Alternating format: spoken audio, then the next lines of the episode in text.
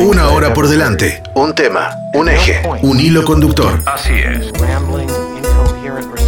Un disparador desde el que pivotear para pensar y repensar.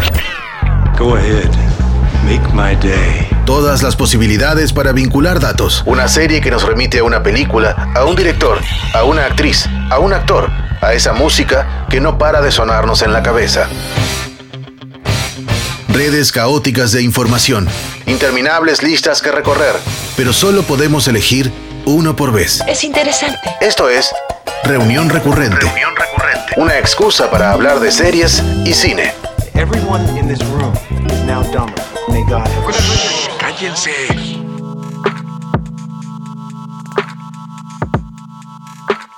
Puede iluminarnos, darnos calor, cocer alimentos que no podemos o no queremos consumir crudos o convertirnos en cenizas. Incluso es capaz de destruir objetos que no resistan altas temperaturas. Tal es su fuerza y su potencial. El mundo científico acordó que nuestros antepasados, los más antepasados, lograron domesticarlo hace más de 500.000 años. Investigaciones más recientes y a partir de vestigios que encontraron en África, pudieron ubicar la fecha un poquito más atrás en el calendario incluso. Hasta se empezó a dudar de esa teoría de los dos palitos frotados como origen de la primera llama. Parece ser que un incendio natural podría haber dado el dato crucial para hacer uso del elemento que es el tema de este episodio. Pero más allá del momento en el que nos empezamos a foguear con él, lo cierto es que está con nosotros siempre, por mucho que haya avanzado la tecnología.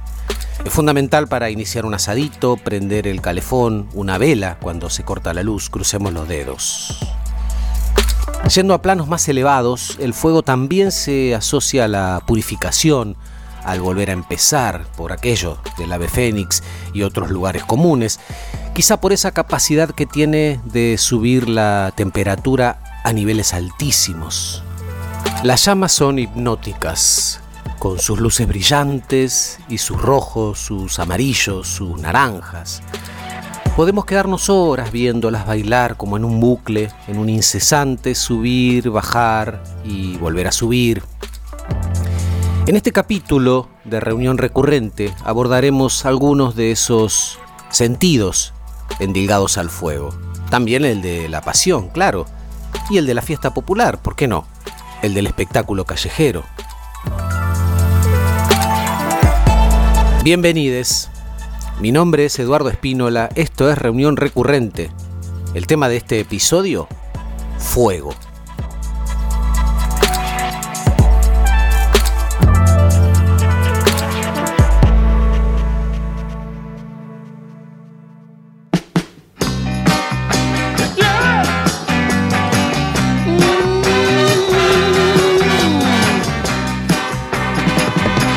Tu fuego se apaga mi vida desde que tu amor no está.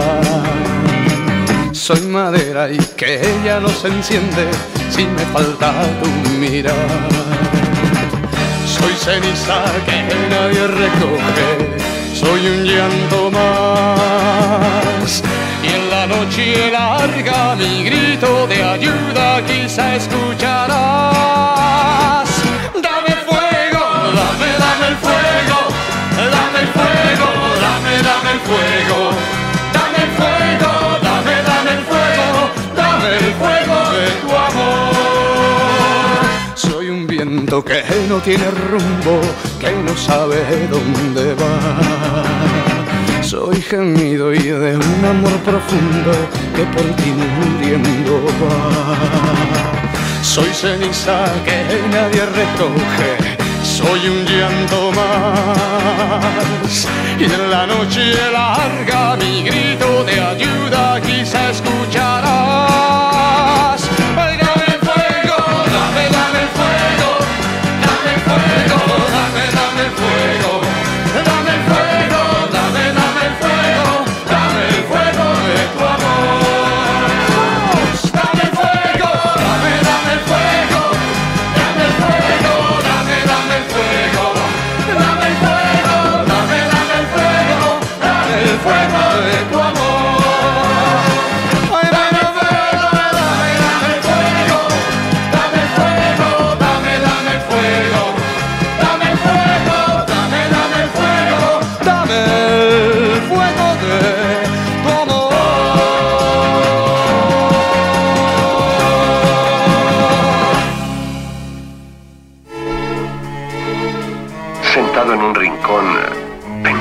Clase de cosas? Esa cara que nos suena en la serie que empezamos a ver. Una canción que suena en una peli y que tarareamos, pero no podemos recordar por qué. Un nombre que nos suena de algo. ¿Por qué me dice todo esto? Reunión recurrente. Atando cabos.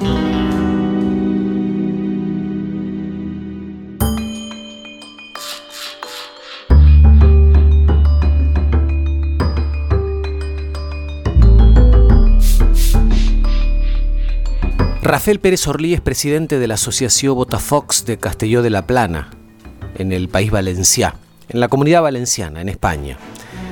Esta agrupación realiza actividades callejeras con fuego y con demonios desde hace 32 años ya en sus comarcas y allí donde les convocan.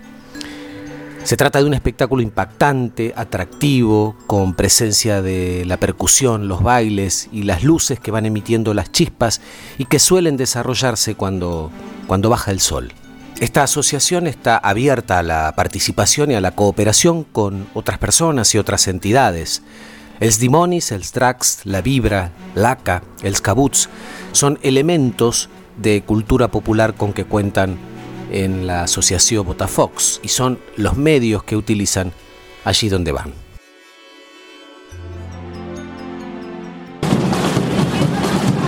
Correfoc se entiende como una actividad de calle donde una serie de personas eh, disfrazadas con indumentarias eh, diabólicas infernales y manipulando diferentes instrumentos para llevar pirotecnia interactúan con el público presente para crear un clima festivo muy importante. Hay unas actividades en las cuales eh, hay una interacción muy directa con el correfoc del público con, eh, con los demonios, con las figuras que danzan con fuego en diferentes eh, elementos, o bien otras en las cuales los demonios bailan por el centro de una calle, en la cual eh, la gente del público se acerca a bailar con los demonios. En nuestra ciudad, en nuestra ciudad eh, Castillo de la Plana, eh, empezamos hace 32 años hacer este tipo de actividades. No había en aquel momento ninguna tradición anterior de esa actividad de Correfox o Valle de Dimonis, pero sí que es tradición en la festividad de Corpus ligada a la iglesia, que habían diferentes manifestaciones con figura del, del demonio, ah, abriendo las eh, procesiones para que la gente se pudiese abrir eh, paso. Es una tradición de todo el ámbito mediterráneo, desde Cataluña, eh, sur de Francia, el país valenciano, también en otras partes hay cosas parecidas, pero que eh, el hecho de que la gente eh, participe dentro de las entidades culturales que lo, que lo realizan es porque la gente de esta manera hace la fiesta, hace cultura y participa de una forma activa en las, eh, en las fiestas.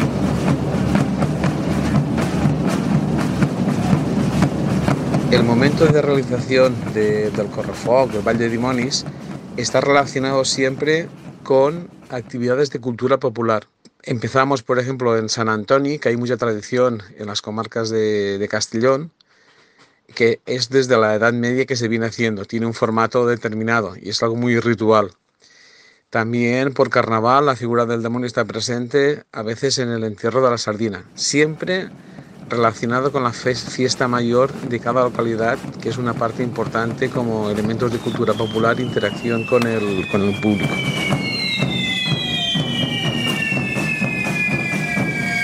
Y finalmente, como fiesta muy importante, es, San Juan para el 23 y 24 de, de junio, que marca el solsticio, digamos, de, de verano, donde las fuerzas de la naturaleza se manifiestan. Y el demonio, como, como una figura representativa, son los momentos más, más importantes. Aquí las comarcas de Castelló se ha realizado una gran, eh, un gran eco en sus, en sus actos, puesto que no había una tradición en, este, en estos elementos.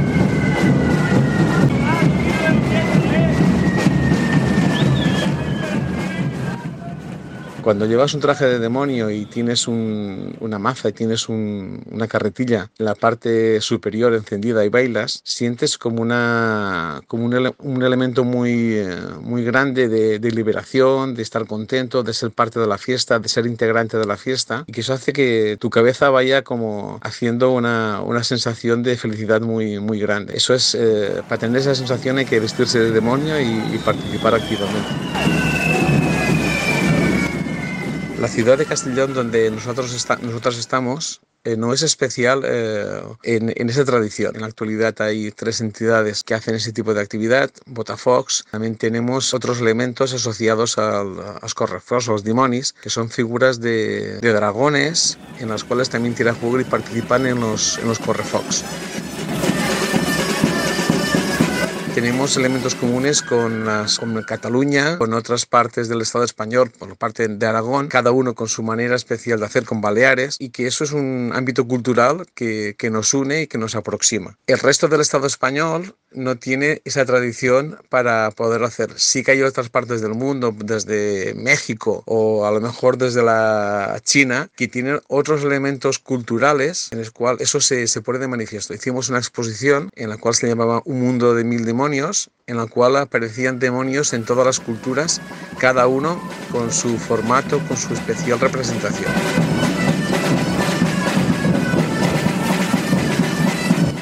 En relación a la figura del demonio, en un sentido simbólico, representa las fuerzas de la naturaleza que pueden tener un sentido destructivo o un sentido constructivo. Por eso su relación especialmente con, con San Antonio. Y que en un sentido más actual representan el carácter festivo, el carácter lúdico de la, de la pirotecnia porque transforman la realidad, transforman la calle, transforman un, un entorno de ciudad en un ambiente festivo donde tanto los elementos eh, que bailan como el público forman una unidad y transforman básicamente ese, ese entorno. Es importante eh, hacer entender que, que, es una cosa actual y que tiene correspondencia en, en, en nuestra sociedad de esa forma. No sabemos cómo puede evolucionar.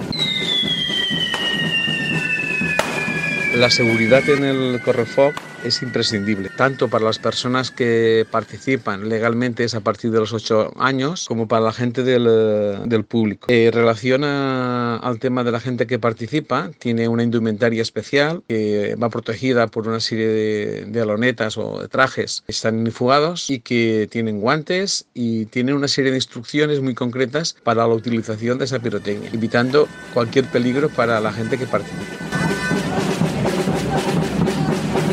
También hay instrucciones para la gente que, que baila o que participa en el Correfoc. En relación al público, los materiales pirotécnicos tienen que estar por encima de la, de la cabeza del público en general y que no se puede dirigir hacia las personas.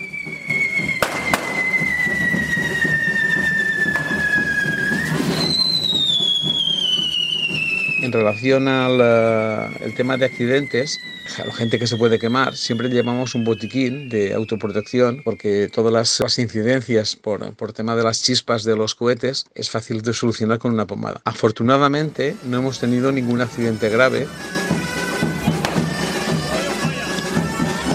Eso no decir que históricamente sí que eh, por mil motivos, por fallo de la pirotecnia, por eh, algún tipo de negligencia, se hayan producido accidentes como por ejemplo la explosión de algún carro donde, donde se lleva la pirotecnia o que haya habido un incidente de, parecido en, en, en explotar alguna bolsa con cohetes. No es lo habitual, es la excepción, pero no hay que olvidar que es la pólvora y que con este material cualquier medida de seguridad es, es imprescindible saberla y mantenerla. Esa tradición que tiene eh, sus eh, ancestros en la Edad Media en, Corpus como, como acto religioso, ahora es totalmente laico, se mantiene en el tiempo porque es un elemento de, participación en la fiesta. Cualquier persona que tiene un traje de demonio y tiene dinero para comprar cohetes lo puede hacer. El hecho de que sea fácilmente mm, que se pueda hacer, tanto para la gente más joven como la más mayor, y que hace que la fiesta se convierta en, en un elemento básico de la, de la calle, que la calle se convierta en un elemento festivo, hace que en la actualidad muchas ciudades, pueblos tengan un, un correfoc, tengan un Valle de Dimonis en su fiesta mayor y evidentemente se mantiene la tradición de San Antonio, San Juan en, las fiestas mayores de los, de los pueblos.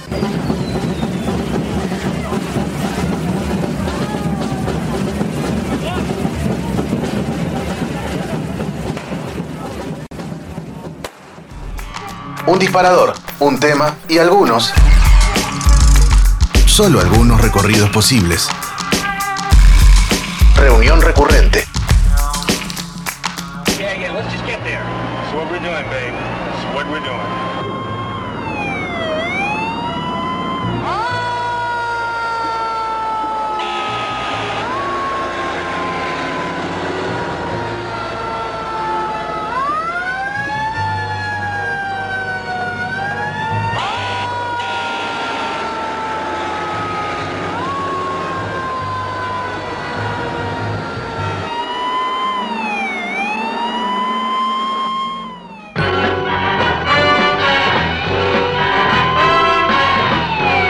Las situaciones de emergencia siempre son una fuente inagotable de inspiración para guionistas, creadores y creadoras de series. Por algo los dramas hospitalarios siguen teniendo tantos adeptos y adeptas, aún en estos tiempos de sobreoferta de historias por capítulos. Yéndonos un poco atrás en el tiempo, unos 50 añitos, nos encontramos con Emergency, una serie de televisión que aúna precisamente lo médico con lo bomberil, si es que existe esa palabra. Se estrenó en la NBC en los Estados Unidos el 15 de enero de 1972, centrándose en el trabajo de un grupo paramédico del Departamento de Bomberos del Condado de Los Ángeles y enfocándose en concreto en el personal de la estación de bomberos 51. Ahí veíamos el trabajo de los bomberos y los técnicos sanitarios. Si uno ve alguno de los capítulos, algún tráiler, alguna escena que hay dando vueltas por ahí de Emergency, va a notar que hay mucha preponderancia de escenas de acción y no tantos diálogos porque la idea era precisamente mostrar el trabajo de quienes iban a resolver incendios y además atender a las víctimas. Se emitieron 122 capítulos y volvió con seis especiales, incluida una película de la semana, que es una antigüedad pero se hacía en otros tiempos. Esto fue entre finales del 77 y la primavera del 79. Tres de las películas de televisión tienen a los personajes de los paramédicos viajando a otros puntos de los Estados Unidos, como San Francisco o Seattle. Entre 1973 y 1976 incluso se realizó una serie de dibujos animados que estaba basada en la serie de la que estamos hablando, Emergency, en este caso con una preponderancia de lo juvenil. Emergencia Juvenil se llamó en América Latina, de hecho, esta serie de dibujos animados. Más acá en el tiempo, la televisión de los Estados Unidos ha seguido tomando historias de quienes se dedican a apagar fuegos en distintos puntos de su geografía y así se produjeron series como Chicago Fire, Deer's Watch o 911 Lone Star.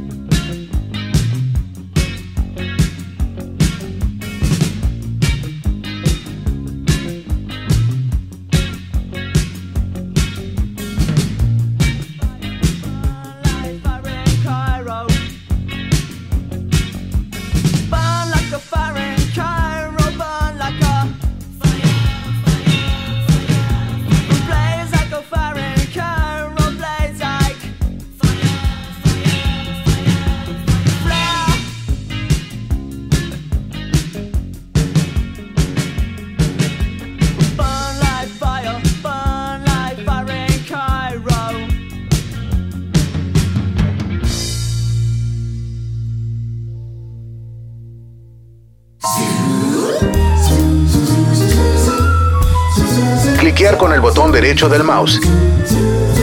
Repasar la lista de opciones. Elegir una después de dudar un rato. Volver a cliquear y así hasta el infinito. Reunión recurrente. Tenemos un final feliz. Solo un recorte posible.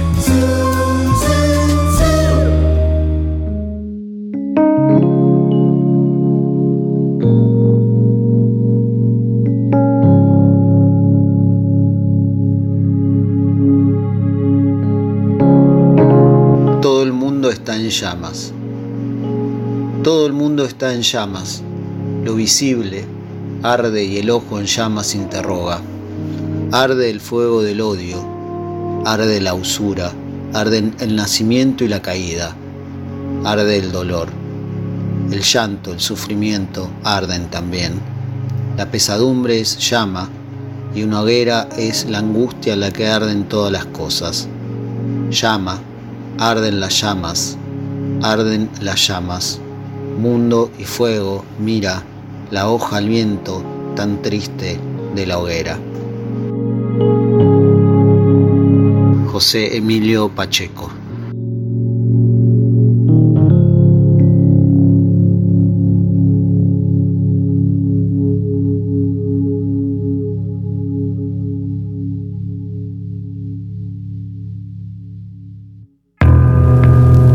Reunión recurrente. Asociaciones libres sobre un mismo tema. Eres insaciable. Tus ansias no tienen fin. Eres una mezcla de ángel y demonio.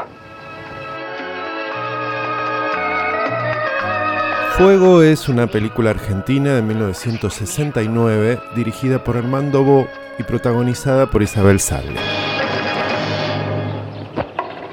Por una cuestión generacional, me tocó ver las películas de Isabel Sarli cuando ya daban vueltas por la televisión. Para ese entonces, más que funcionar como fantasía para momentos de autosatisfacción, se habían convertido en un delicioso aperitivo camp que, al menos en los círculos en los que yo me movía, se disfrutaba como algo gozoso y divertido, como una anécdota picante de nuestros abuelos. Por momentos te quiero mucho. Y en otros te desprecio. Alejadas de las imágenes vaporosas del pornosoft de videoclub de ese entonces, era la posibilidad de entender que el erotismo en la pantalla podía tomar infinitos caminos, no solo los hegemónicos, y habilitarnos todas las formas de amar que nuestros deseos nos reclamaran. Juré no volver a enamorarme, pero tuve una desgracia enorme. La vi a usted en el lago, bañándose. Siempre lo hago. Un rato de buen sol y luego el agua límpida y transparente que acaricia mi cuerpo. Aclarada esta cuestión, arrojémonos al fuego. Fuego.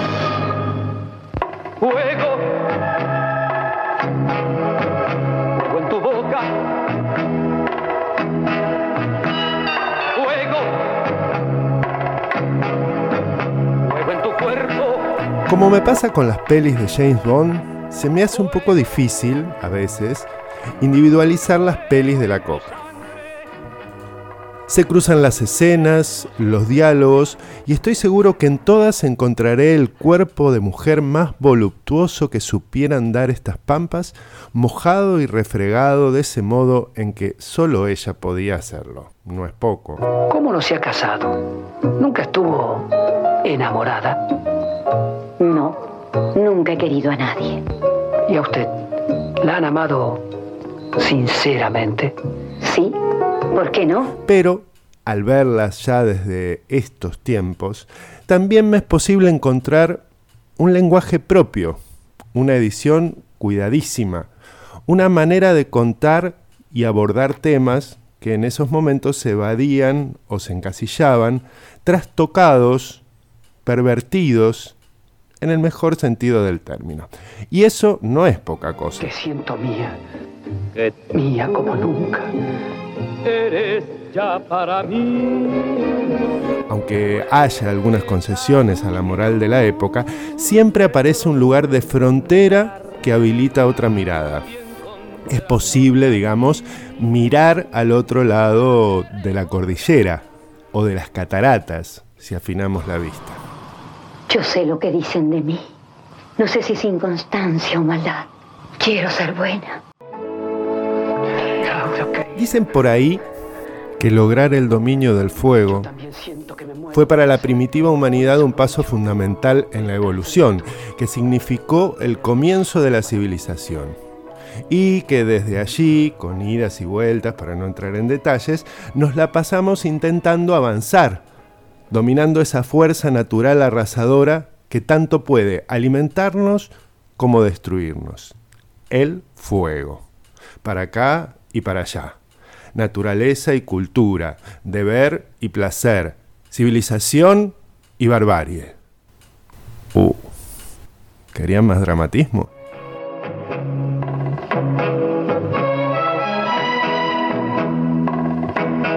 Y ahí, en medio del campo de batalla, aparece la coca, una fuerza imparable de la naturaleza, un elemento más que se incorpora al cosmos saliendo desnuda de un lago helado de la Patagonia. Hielo y fuego en el origen del universo. Tengo que aclarar quién es el fuego. Está bien. Y el fuego e Isabel Sarli no dejan indiferente a nadie. Son exceso, porque la naturaleza es exceso. Si algo son Isabel Sarli y Armando Bo, es una luz de imágenes de una contundencia tan singular que nos dejan descolocades, nos alejan de nuestros parámetros estéticos y morales y no podemos dejar de verles, ni de incomodarnos, por la razón que cada uno tenga. Pero le veo una cara de cornudo. No me digas que no lo sabe. Por algo se arriesga. Hmm. No será por dinero porque tiene mucho más que ella. Pueden provocarnos desagrado, risa, ternura o calentura, pero no nos pueden dejar indiferentes. Como cuando nos sentamos frente al fuego y no podemos dejar de mirar las llamas y acomodar los troncos, y podríamos estar todo el día dejándonos llevar por esa fascinación.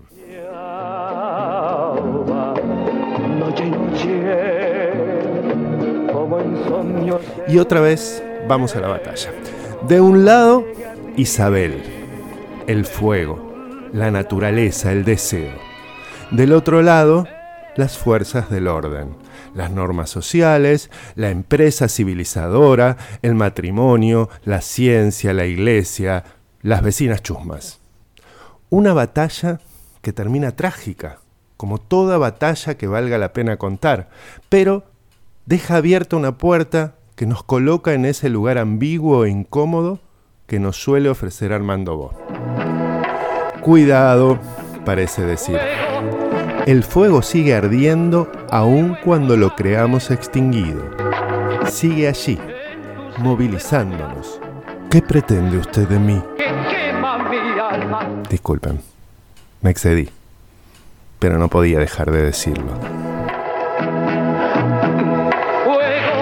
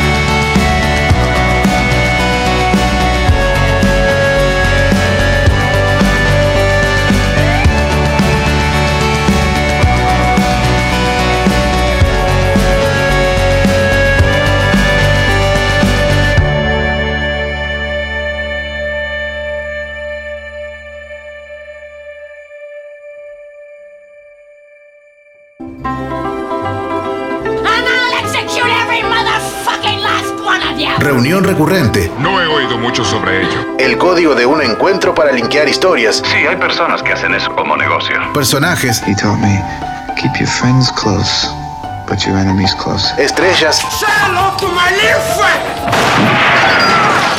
Recuerdos. ¡Artete la puta madre que te parió! Y canciones.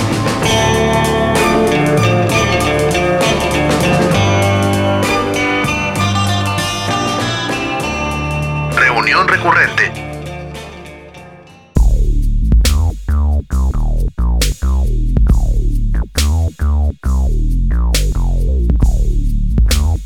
El comandante general Edgardo Atilio Mensegue es coordinador del Departamento de Incendios Forestales de la Academia Nacional de Bomberos, aquí en Argentina. Perteneció durante más de 30 años al cuerpo activo de la Asociación de Bomberos de Villa General Belgrano en la provincia de Córdoba y llegó a ser jefe de este cuerpo. Nos habla acerca del trabajo que implica abordar y apagar incendios forestales, cuáles son sus causas, algunas más que evitables, y se refiere también al lugar que nos cabe cuando sí es posible prevenir esos fuegos tan destructores.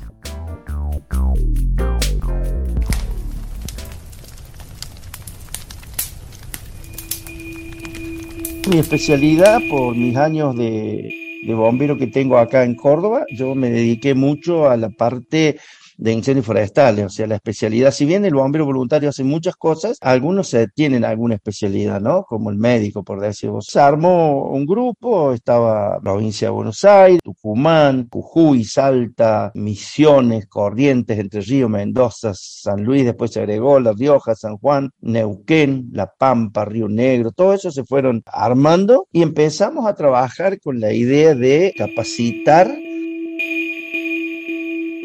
fuimos creciendo este, hasta que ahí por el 2015 o 2016, no recuerdo, salió la oportunidad de hacer un curso este, en España de incendios forestales. Toda esa, esa capacitación que recibieron en España, bueno, la van volcando en sus federaciones. Generalmente somos 18, 20 los que estamos trabajando. Estamos sacando diferentes experiencias de, de Chile, de España, de Portugal, de Australia, pero también tenemos nuestro, nuestras propias presentaciones, ¿no? Para, para dar los cursos. Cuando las federaciones lo solicitan, nosotros lo que hacemos es ir a esa federación, por ejemplo, al Chaco, a Corrientes o Entre Ríos, o a San Juan, La Rioja, donde nos pidan, y hacemos la capacitación. Entonces nosotros hacemos una parte teórica y damos toda una capacitación teórica explicándole cómo es el tema de los incendios forestales, por qué se producen, cuáles son la, las técnicas para trabajar, cuáles son la, las estrategias y las tácticas que hay que ir armando cómo se va formando un, una brigada forestal. Y en muchos casos, eh, en algunas provincias, hay gente que está capacitada por el sistema federal, ¿no? Antiguamente se llamaba Plan Nacional de Manejo del Fuego.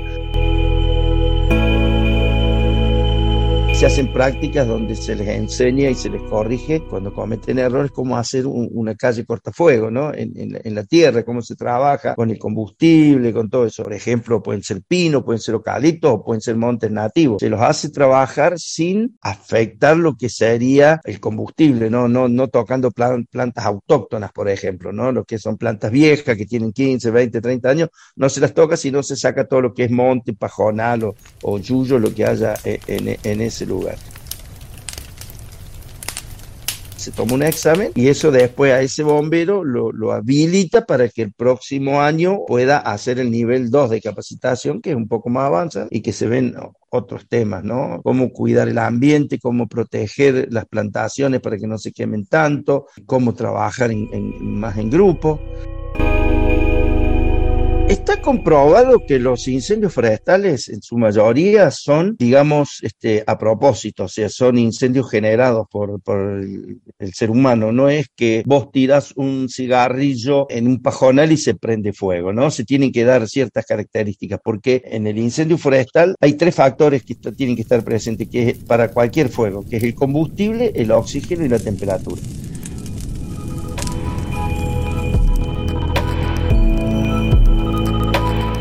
El oxígeno es muy difícil eliminarlo, el combustible también, pero lo puedes modificar, lo puedes achicar, lo puedes cortar, lo puedes picar y ahí puedes hacerlo. La gente en algunos casos hace fuegos por descuido, pueden tirar cenizas de un asador y lo tiran y eso se va quemando lentamente hasta que vos te fuiste a dormir o te fuiste a descansar la siesta y se prenden fuego. Pero generalmente son incendios intencionales, está comprobado que en muchos lugares los incendios son intencionales.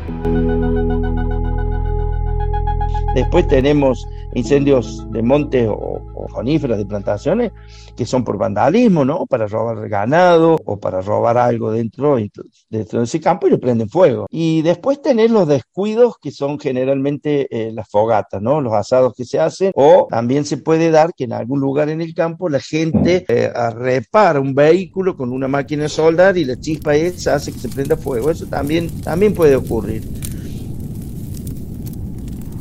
Después hay otro tipo de fuegos que tenemos en algunas provincias donde la gente intenta ahuyentar, por ejemplo, todo lo que son los animales que le hacen daño, ¿no? Los que tienen ovejas o cabras en la sierra, lo que es los pumas o el chancho jabalí. Entonces se atrincheran en alguna cueva y prenden, le prenden fuego y ese animal se va y se les escapa el fuego, escapa el control de la gente, lamentablemente.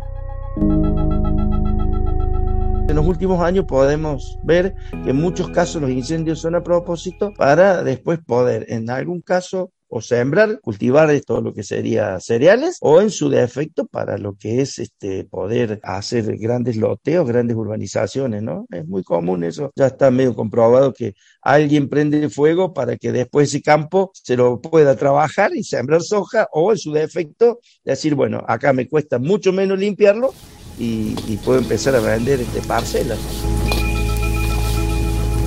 Hay un ciclo para los incendios forestales. Hay años de menor sequía o de mayor sequía, entonces los incendios forestales se generan mucho más, mucho más fácil. Hay condiciones climáticas que hacen cambiar también el tema del fuego.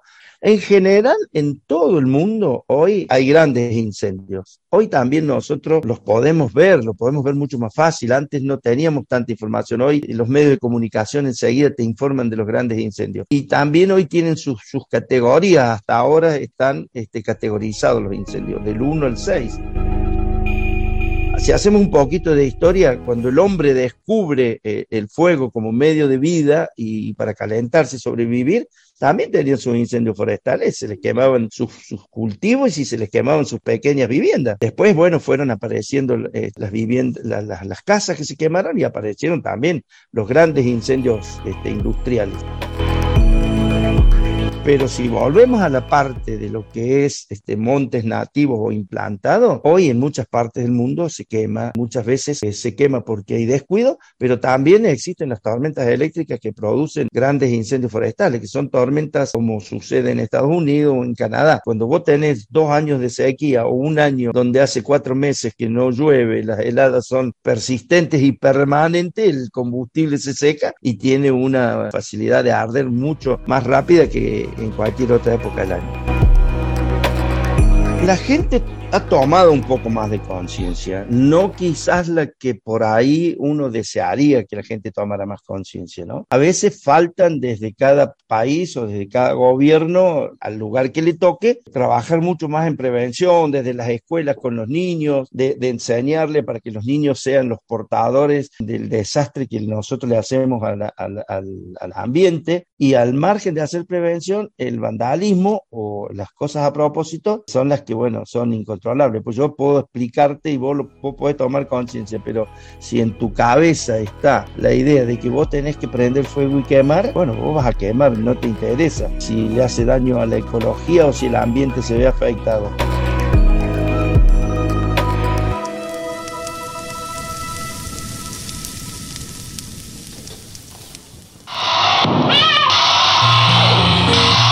Reunión recurrente. ¿Cuál es tu excusa para hablar de series y de cine?